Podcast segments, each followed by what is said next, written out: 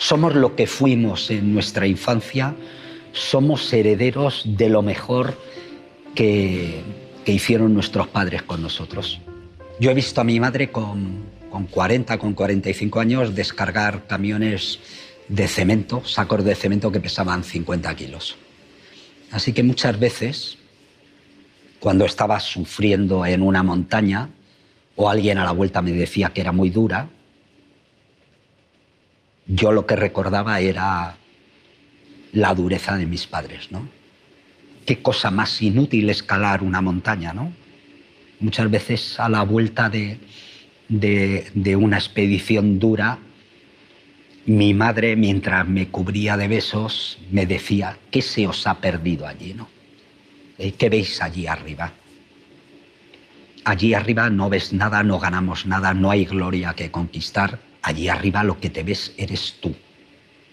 Y no podemos aspirar a nada más grande que cierto conocimiento sobre uno mismo, cierto conocimiento sobre la gente que te rodea, yo he visto en esas expediciones cosas de mí y cosas de mis amigos que de otra forma no podría haber ni siquiera intuido. Así que yo creo que ese apartado de valores sí que tiene que ver con, la montaña y con todo aquello que, que, hice. Tiene que ver con la solidaridad de un grupo, con el trabajo en equipo, con confiar en la gente con la que vas atada a una cuerda como esta, ¿no? tiene que ver con los cariños, con los afectos que eres capaz de tejer. Tienes que ver con algo que es probablemente lo más importante que nos pasa en la vida, que es de la forma como gastamos el tiempo o de cómo malgastamos el tiempo. De alguna forma, la historia de la humanidad, desde luego la historia del alpinismo en los últimos tiempos, no es una historia de conquistas, es una historia de triunfo sobre el miedo, un triunfo del ser humano sobre sus propios miedos. Y si echamos la vista atrás, eso ha sido el motor del progreso de la humanidad.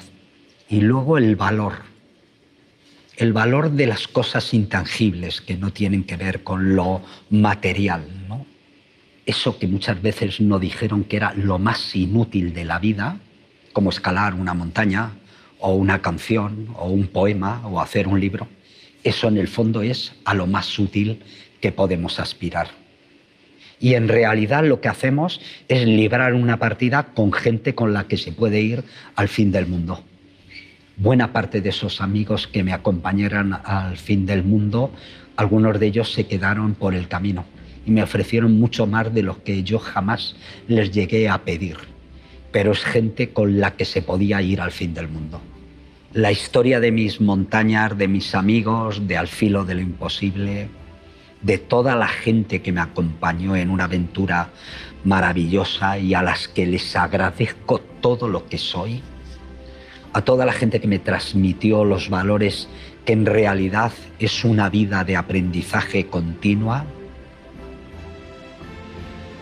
me gustaría haber dedicado esta charla y a ellos se debe todo lo que fue al filo de lo imposible. Así que muchísimas gracias amigos.